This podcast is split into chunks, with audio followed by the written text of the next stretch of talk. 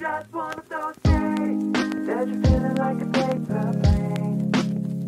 See you nights and days when you're being blown away.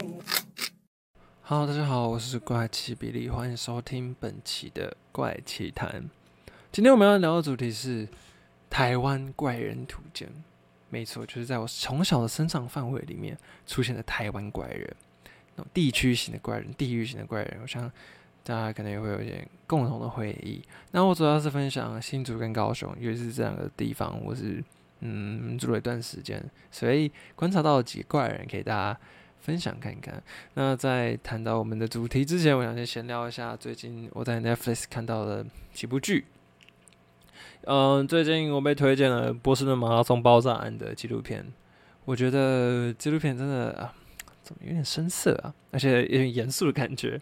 所以大家如果对波士马拉松爆炸案有兴趣的话，哎，有部电影我觉得不错，它是 Matt Damon 演的，二零一六年的电影叫做《爱国者行动》。那就是嗯，如果你不喜欢看纪录片的话，哎，那部电影是一个很好的选择。那第二部我看是《以以神之名》，那这就是韩国社里教的一些。呃，邪教啊，一些性侵的一些事件，那真的看的时候会很揪心，然后里面有大量的一些比较恐怖的照片，像是有些尸体啊，大家一起集体自杀。于是我看到第四五集那个婴儿花园，他们就是虐杀婴儿这样子，哦，真的看了蛮心痛的，甚至里面有一个桥段。就是里面的过去被洗脑的成员，他在接受访谈的时候就非常的自责，当时做出那样的行为，他就一直扇自己巴掌，就说我怎么不能不应该，那么不应该，那么不应该，然后自己打巴掌脸都红了，其实看起来他可能有点精神疾病这样子。嗯，不管无论怎么说，这就是一种一场悲剧，所以嗯呃，大家不知道有没有看过啊？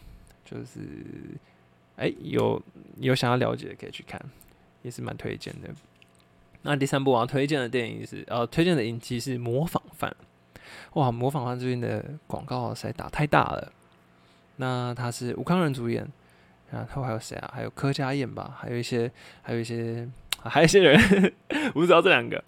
那我看完了十集，甚至我还发现里面啊有一个有一个人他开的道具车，他叫做那台开的法拉利，我就觉得哎，那台法拉利，我不记得法拉利有出过这车子啊。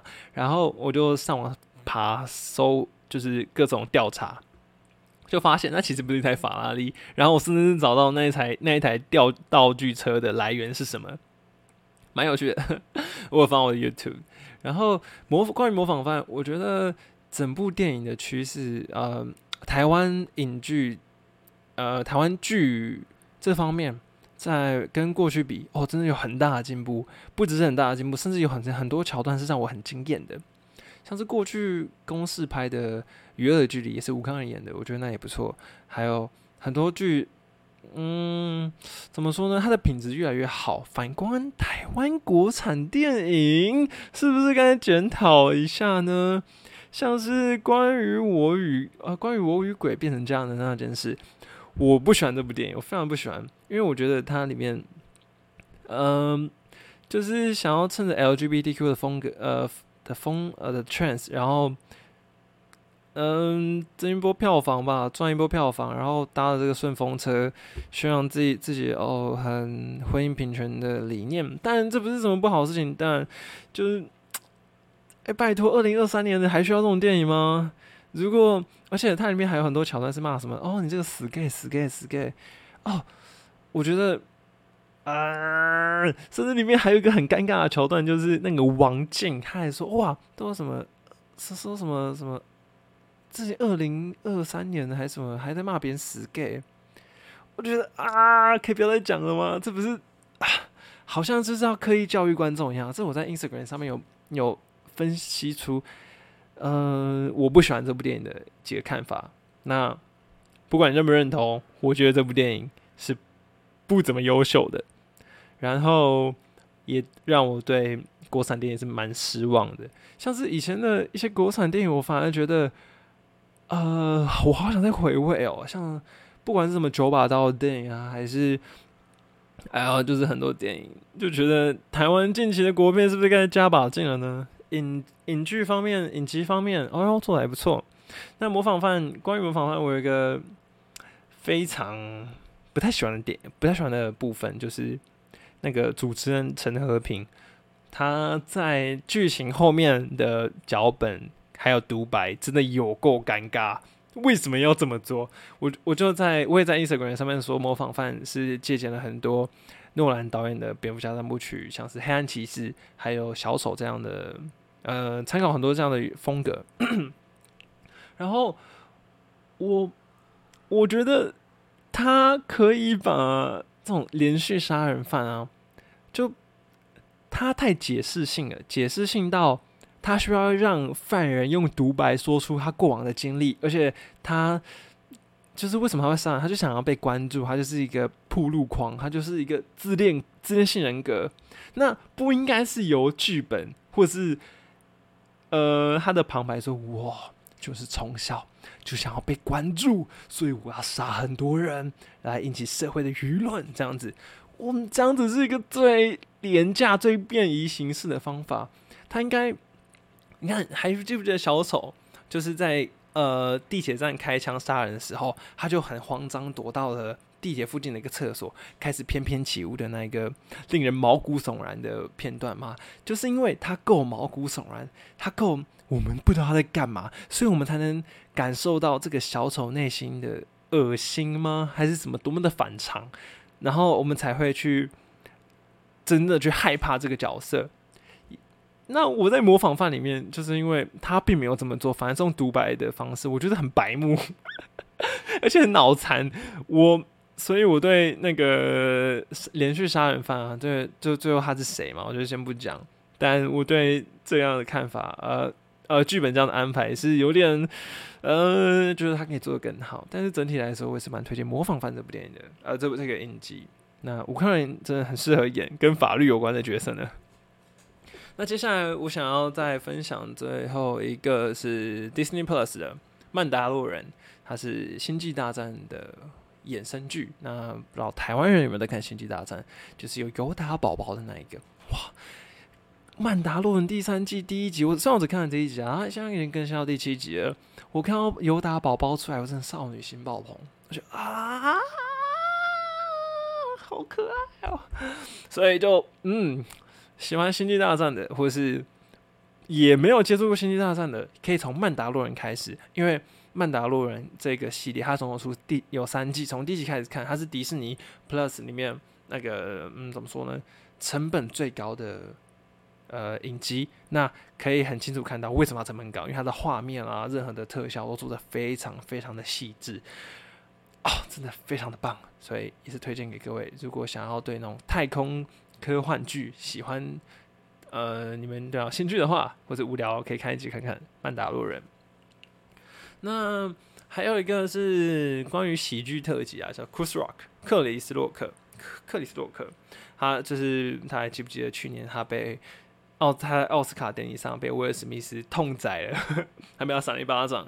然后呢？他最近有一个喜剧特辑叫《克里斯洛克抓狂有刀》，那这部电影就呃这个喜剧特辑在最后面就解说为什么呃他对整体事件的看法。毕竟他被打之后呢，他没他被打之后就没有再出面说话了，应该就很少。他就可能是哎憋到现在，憋到喜剧特辑的时候一口气大量喷出来。那他在里面真的是说了很多，我讲简单一个，他觉得。可呃，威尔史密斯扁他，只是因为他不爽他老婆。我觉得这个观点很好笑，因为大家有没有印象？就是呃，威尔史密斯他老婆叫 Jada Smith 嘛，Jada Smith 他和他的儿子，他儿子叫 Jaden Smith，他和他儿子的朋友有一腿，所以他就是算是劈腿吗？但是很多外界的人又说 Jaden Smith 跟 Will Smith 是开放式关系，不管反正。种种就有点 那种怪怪的不伦的感觉，就很像是你妈妈跟我跟儿子的朋友有一腿，那儿子要叫妈妈什么？儿子要叫那个同学什么？哎，这也是一个很好的问题。好啊，这不是重点，重点是他就觉得，嗯，觉得他他有提出一点是，觉得史密斯在二零一六年，当时威尔史密斯有一部电影，他是在讲。美式足球员，因为他们那个一直冲撞，那在脑袋就会出现一些问题，在退休的时候都会罹患一些精神疾病。那部电影叫《震荡效应》，它是二零一六年的电影。j a 史密斯说：“哇，震荡效应没有入围奥斯卡，这个真的是哦，克里斯洛克应该要辞去主持人的职位。”结果克里斯洛克直接 What the fuck，What the fuck，因为奥斯卡入围根本就不是主持人可以决定，主持人只是一个一个担任的要角。他跟那个入围的名单没有任何的关系，所以其实克克里斯洛克就一直从那时候都觉得莫名其妙到现在，现在终于有机会可以嘴 Jada Smith，结果这么一嘴就被威尔史密斯痛宰一顿。那我很推荐克里斯洛克在这个喜剧特辑里面的想法。那如果大家还不知道谁是克里斯洛克的话，你们记得那个马达加斯加里面那个马蹄那个斑马，那个斑马的配音员就是。Chris Rock，克里斯洛克。好，那这就是目前串流上面我几个看到有趣的东西可以跟大家分享。最近啊，我和朋友去看了，我和我的女朋友去看那个 Air，我们去看 Nike 当年是怎么签下 Jordan 这件事件。那是一个传记型的电影。那好，在四月初的时候上映的，不知道大家有没有去看呢？哇，这个在影影评圈真的是被吹爆哎，Air 被吹爆。但是我觉得 Air。没有那么好看哎，就是我可以了解它的一些历史脉络，还有一些，因为大家都知道 Nike 已经签 Jordan，那我想看到的就是他们怎么签下去的过程的那个冒险精神啊之类的。那我就小小的讲一下故事是什么好，反正这需要爆雷吗？大家都知道他签了他，呃，他的这部 Air 这部导演是 Ben Affleck，班艾弗列克，就是正义联盟里的那个蝙蝠侠。那他过去有部电影叫做《雅果出任务》，它应该是二零一二年的电影。他那时候就在电影里面，就是呃那时候伊朗吧，伊朗还是哪里啊？伊朗囚禁了很多加拿大的官员还是记者啊，所以他们就在美国就筹组一个假的电影拍摄团队，然后他们就前往伊朗去解救那些人质，然后他们在机场就跟当地的人。就是呃蒙骗过关，他们试图解释说他们只是那个拍电影的人，就那些海关就觉得哦好吧，就让你们过，然后就后来才发现那个他们根本就是来救人质的，要把他们拦下来，可是他们已经在飞机上准备起飞，就然后甚至那个机场的那些警察都还在追那些飞机，就很不幸的哎那个啊不是 很幸运的 那些飞机已经飞走了，所以就解决到了人质。哇，当下真的是看得人心惶惶，就真的是为里面的里面的那些人求紧张，就整个故事的那种呃高潮迭起，我觉得处理的非常好。因为这也是一种传记类型的电影，可是我在 Air 里面，嗯，Air 里面的那种经纪人就是 Matt Damon 嘛，他稍微提一下，他们那时候要公司 Nike 他们拨很少的钱给篮球的方面。因为 Nike 都是做跑步鞋，没有在进进攻那个篮球鞋。那时候篮球鞋有 Converse，还有 Adidas，那他们两个就是主要垄断了 NBA 的那些嗯赞助商吗？可以这样说。那他们都有二十万的美金，所以他们二十万的美金，他们而且好几个球员就是去宣传他们的球鞋有多好，这样子就用广告公式。可是呢，那个 Matt Damon 主演的经纪人就觉得，哎，他就透过录影带发现不对啊。其实北卡罗北卡罗来纳州里面的那个球队啊，那个 Jordan 才是整队里面的王牌，隐藏的王牌。因为很多人就是假借就是传球，然后最后都把呃假借传球把那个攻击的机会传给，所以他们觉得 Jordan 是他们的明日之星的感觉，他们就愿就是 made them 演那个角色，就决定用二十五万元全力投注 Jordan。就把，我记得在电影里面有说到一句话，说就是他就直问 Matt Damon 说：“你要连一你要签一个连 NBA 都没有上场过的人，你知道这个赌注有多大吗？而且你要二十五万元，二十五万美金，就是一个很鲁莽的决定。所以电影给我们的感觉就是 Jordan 他是一个代魔的璞玉。”代表说他还没有在 NBA 上面打响他的名号，我不确定，我对篮球不是很熟，但是电影的感觉是给我是这样的感觉，还有这样的，嗯，他的故事脉络是这样，可是主要是经纪人在去签约这一关，因为 Jordan 就是一个十八十九岁的小伙儿，小伙儿。然后主要跟他谈合约的是他的父母嘛，毕竟他们养育他长大。所以电影后半段的那些很激励的场景，就是那个 Madame 这个经纪人啊，就是要怎么说服他爸妈，跟 Jo 说服让说服他爸妈让 Jordan 跟 Nike 签约。哦我就觉得好像很多桥段就把 Nike 他呃不不 Jordan 他爸妈塑造着有点势利的感觉。好，我们说我们说那个 Madame 花了很多时间看录影带，发现原来 Jordan 是他们的天才，是呃呃天才球星。那他爸妈是怎么知道的？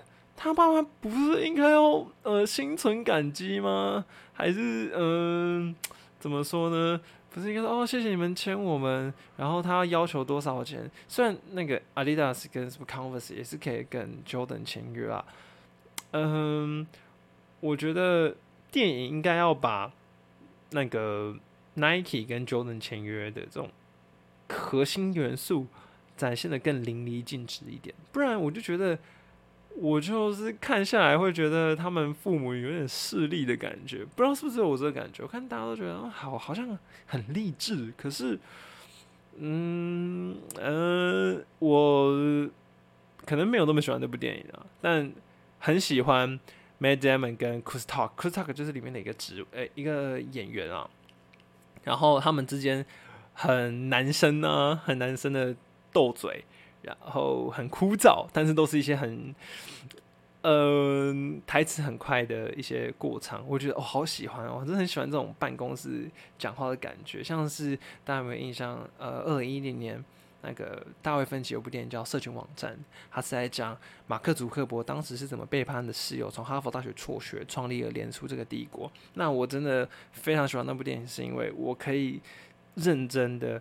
把我所有的专注力都放马克·祖克伯这个人的身上，已经背叛了他的朋友，他在道德上没有那么的恰当，但我是有点崇拜他的，在那个那部电影里面，而且那部电影的节奏、剪辑什么的，都让整个传记性质变得非常引人入胜，想要继续看下去，整个故事的发展，嗯，或许应该可以。哎呀，我不知道哎，还是其实我有点分心，还是等他上串流的时候，我再做一个评论好了，不知道大家怎么看的。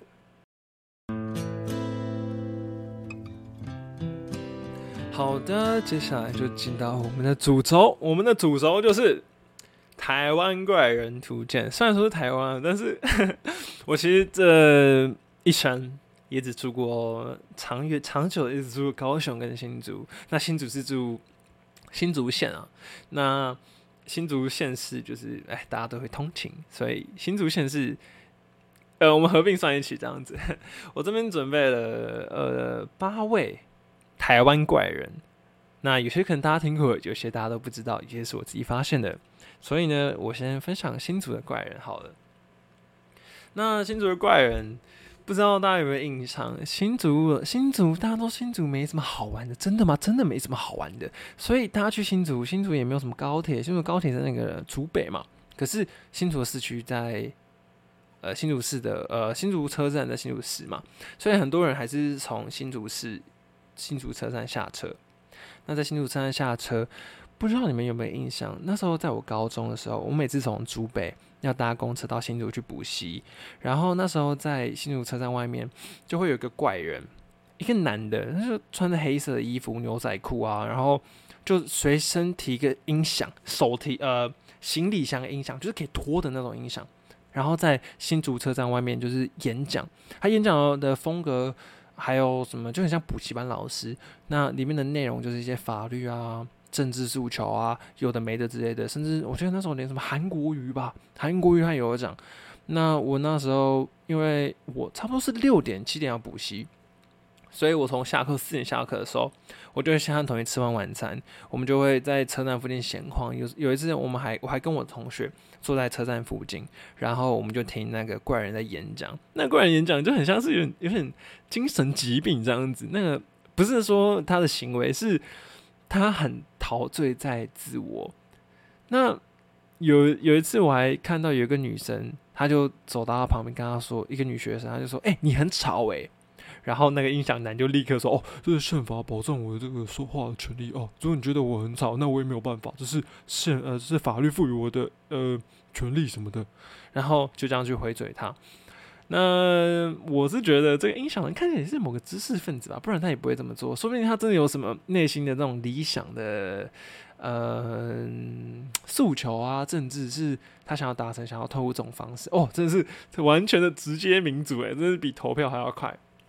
好，那这个音响男他这个人，我我想那个从来都没有人搞清楚他是谁。有人说他在桃园火车站经过，呃，就是他也会在桃园火车站演讲这样子，他就随地演讲。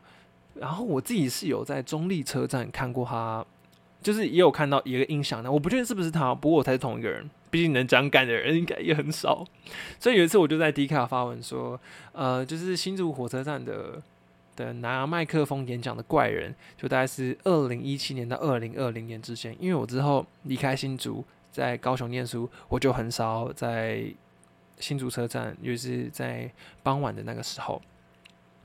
然后有趣的是，虽然这我在 D 卡发这个文，就是引起的风波也没有很大，但是有一个人他回应我，这个人叫做小资女孩向前冲。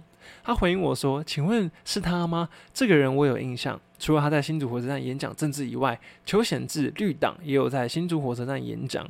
然后他就贴了一张照片，那这个照片是一个一个男的，他就手持着麦克风，然后也有手也有那个音响，但他不是这个音响不是手提的，是嗯哦，他是手提的，但是他不是行李箱。然后他宣导的东西就是反黑箱课纲、环岛，还有街头论坛。”街头论坛拒绝洗脑、公开透明之类的，很像就是反黑箱。然后我觉得很像他，但是我真的没有办法确认他到底是谁。所以其实，呃，还是有人知道他嘛？不是只有我知道啊，毕竟他就在新竹火车站那种人来人往、车水马龙之间演讲。所以我就觉得，哎、这个人真的很神奇，叫新竹怪人。那我后来在这这个人在网络上其实留下的匿迹真的是很少。然后我在二零二二年的去年，哎，就是前年去年三月有一篇 PTT 文章，他就讲哦，有个音响男，他说以前搭公车的时候，有一个男的就会提这个手提音响在肩上，然后在那个园区商圈看过他。也有在桃园见过他，所以我猜这个音响男说不定就是那一个演讲的男人吧。然后我我的那一篇低卡文章，还有一个一个交大同学说，每一个城市都会有这种人。我说真的吗？我在高雄也没有见过，我在台中也没有见过。那这是我介绍的第一位新竹的演讲怪人。然后，讲到了新竹车站嘛，哦，如果你们去新竹车站，哦，就是那种下午的时候。你们要注意听，你们一出站会不会听到一个老女人在哀求？她就会说：“要不要买口香糖？要不要买口香糖？”就是有点带哭腔这种，呃，哀怨、愤世嫉俗的这种口音。那他就是骑那种阿嬷骑的那种电动车，就很慢在路上，然后随时都会撞到他的那种电动车，红色的。然后他就是把前面的那个篮子改装成口香糖的东西，那他就说要不要买口香糖？这样很哀求。那我在新竹车站见过他，我在新竹附近的城隍庙也见过他，还有我在新竹县竹东竹东夜市也有见过他。我靠，他怎么骑车从竹东到市区啊？少说也要个三十公里吧，二十五公里吧。哦，我不相信那台车做得到，他背后一定有鸡蛋帮助他。好，无论如何，这个卖口香糖的阿嬷就是很吵，真的是很吵。但是他说不定就是有点呃身心障碍，maybe 吧。但我觉得他很吵是一种是一个事实。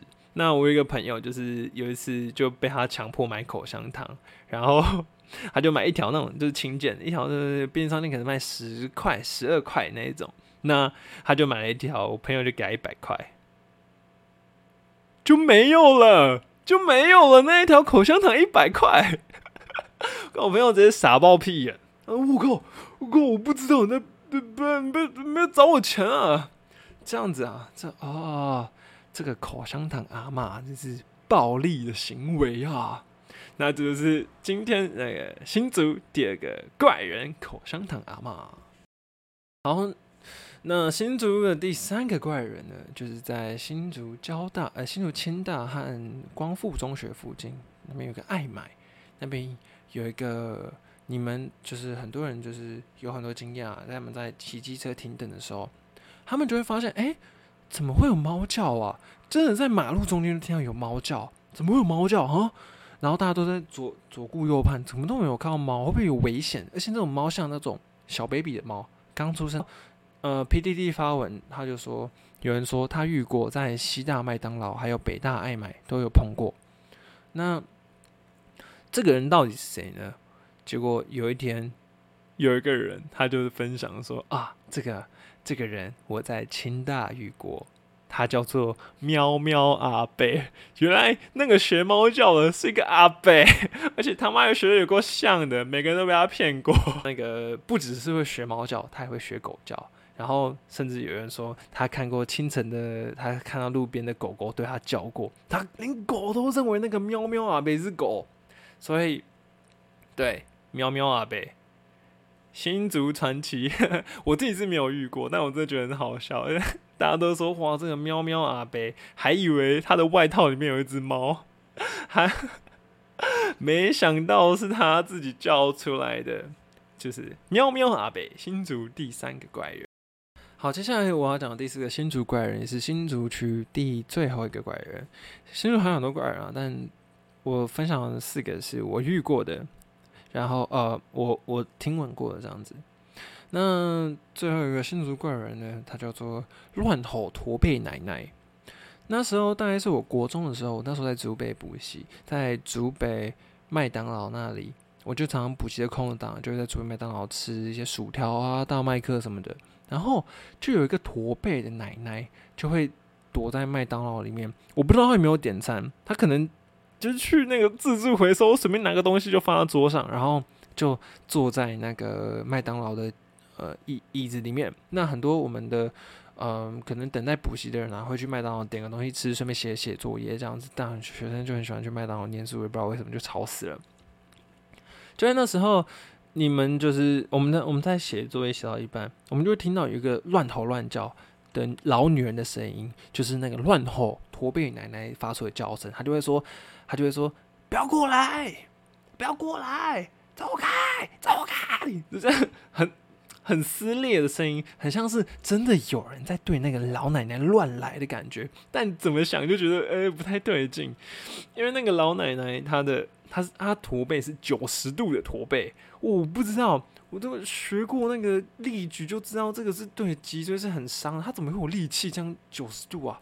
然后他走路的骑的方式也是很特别，那主要是出现在呃，因为我之后也没有待在竹北了，大概是在二零一四年到二零一六年之间的竹北麦当劳，不知道大家有没有看过这个乱吼的驼背奶奶？那对，那时候就是我们。竹北那那一代的，大家都认识这个人，大家就是写一写作业或吃东西就被他吵醒，他就说走开走开，就根本就没有人，根本就没有人在他旁边，啊，可能是有点视觉失调症了。那新竹区四个怪人分享给各位，接下来我要分享高雄的怪人了。高雄的怪人，哎呀，高雄啊，高雄，我在高雄待了，现在目前是我待了两年快三年的时间。那高雄。大家都很有印象。如果你在高雄，你常常会看到一个一个牌子，一个广告招牌。特殊的是，它上面放的是一个正修工专，诶，正修工正修工专吧，像以前是正修科大，那是正修工专的一个那个学生证的照片，就像是那种两寸的学生证照片，学校帮你拍的。你就看一个年轻的小伙儿，他的照片就印在广告招牌上面。那个人叫做陈彩佑，不知道大家对这没有印象？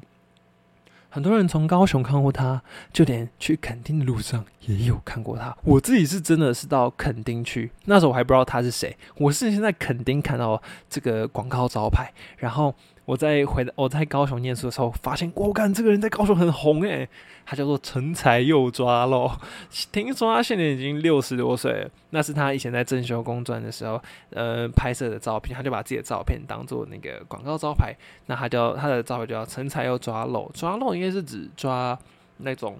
呃，天花板漏水之类的吧，就可能跟装潢有装潢有关。那这个这个人他究竟是谁呢？那好像呃，我是没有看到他本人，但是就有看到新闻报道，他现在的样子跟他年轻的样子啊，真是差有点多，应该是认不出来的那一种。那可能是三四十年的前的照片，不对啊，应该是四十年前。呃，而且他那张照片还有翻版过。他还把自己年轻的照片美颜，那种那是什么呃公主的那种眼睛啊，还有腮红什么的。然后他他后来下一代的广告招牌就是用那种美颜过，干真的快笑死！我家附近就看过一个，但好像上前一阵子被撤掉了。就是成才又抓了，高雄人皆知。接下来要分享的是这个人，我朋友亲自看过，我同学亲自看过，可是我我一直。在路上都没有遇过这个人，他好像最近比较少出来了。我们都叫他东东大西装男子。东大西装男子，东大是什么大学？东京大学吗？哦对，东京大学啊，不是东华大学，是东京大学。他就是穿着西装，骑脚踏车，骑在路上。那他的脚踏车啊，他的那个呃，脚踏车后面就是有那个座椅，那种铁的坐坐的地方嘛。那他们就会贴一个牌子：东京大学。东京帝国大学毕业的什么优秀青年，然后什么奥林匹克数学很厉害啊，流体力学的天才啊什么的，妈就是些怪人就不知道在干嘛，就直接在那个脚踏车后面贴这个自己有多厉害。然后重点是他穿西装骑脚踏车，在高雄在高雄骑脚踏车，夏天是多么致命，这是会死掉的。就是你要穿那种跟那种。杜拜然后穿那种那个呃很透气的那一种呃，我不知道那叫什么，那叫什么名字吗？袈裟吗？感觉也不像，就是很可怕。而且我看到呃网络上出他出没的样子啊，通常都是在下午或是晚上。那他就是穿黑色西装，正脸的话我是比较少看过。那很多人是说，如果你看到他的话，你要跟他要签名哦。这就是高雄第二个东大西装男子怪人。好，第三个高雄怪人是凤山果汁婆婆。凤山果汁婆婆哦，我有一个朋友阿如啊，他就是高雄人，他就曾经跟我讲过，这个凤山果汁婆婆，她就是啊，会去那个菜市场拿一些坏掉的水果，然后自己弄成果汁，然后自己啊，就是打在瓶子里面，然后他就会高雄就是大家都骑机车嘛，那没有在打捷运，那骑机车，他就是在呃机车骑实在停在红灯的时候。他就会把饮料卖给那些机车骑士，但是东西就看起来不能喝啊！这阿妈卖的，妈喝下去会被落塞，我这会食物中毒死亡是多么憋屈的事情啊！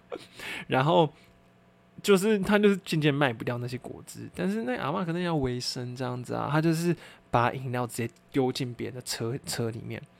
就汽汽呃机车我是没呃汽车我是没听过，但是有些人的机车买菜车啊，他的机车前面不是会有那个买菜篮吗？哦，他直接把饮料丢进去啊，不收钱呢，直接不收钱，直接丢饮料。那听说有人被他丢伤过，还是蛮危险，就是非常可怕。这凤山果汁婆婆，那凤山就是呃目前高雄的行政区，高雄市区里面行政区呃人口最多的地方，那就是三明区跟凤山区嘛。那凤山区就是在三明区下面，那三明区就是那个车站那里，高雄车站。对，就是凤山国师婆婆推荐给各位去高雄的时候，就是路过凤山，说不定可以目睹凤山国师婆婆。记得，呃，要对，要躲一下，要躲一下。好，高雄最后一个怪人，我们称为歪脚老女人。歪脚老女人呢？歪脚是什么东西啊？歪脚哎，这是什么很可爱的名字吗？是一个很可爱的老女人吗？哎，不是。但是有一次我在呃附近的超市买东西的时候，我看到一个老女人也是驼着背，但没有驼的像那种乱吼驼背奶奶那种九十度，她就大概驼个六十度这样子。然后重点是她的脚，她的左脚倒过来的。什么叫倒过来？他的脚掌，你想想看，那个脚掌的脚趾不是往前吗？然后把那个脚趾往后，而且是顺时针往后，左脚的顺时针往后。我靠，这是被车碾过还是怎么样？反正就当下看到会觉得很奇怪，而且他走路会一跛一跛的，就跟那个呃少林足球里面的那个锤子一样，瘸子那个瘸子教练走路是很像的。然后他看起来就是走路很缓慢，但是他不需要帮忙。我就曾经看过他两次，就在附近的那种易客来啊，还是什么爱国超市这种地方看过他，他就这样走，他这样走，我觉得好好好神奇哦。我就说各位，我就。在旁边稍微观察一下，哦，他的脚怎么会长这个样子？他是，他是呃呃呃实验品吗？不知道。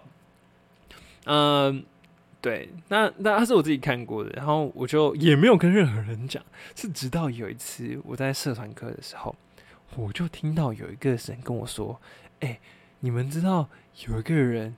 他的脚是歪的吗？你相信吗？我就说是不是一个老女人？他说对，你怎么知道？我说哦，因为我看过。哇，全部人都惊呼，原来这种人是真的存在。然后我们大家都在讨论那个歪脚老女人是谁哦，他其实是一个蛮新的人物，我不确定是新不新哎，我很久以前都没看过他，说不定他他最近脚才歪掉，或者是 或者是他。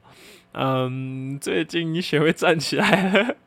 好，这是高雄最后一个弯角老女人的怪人，分享给各位。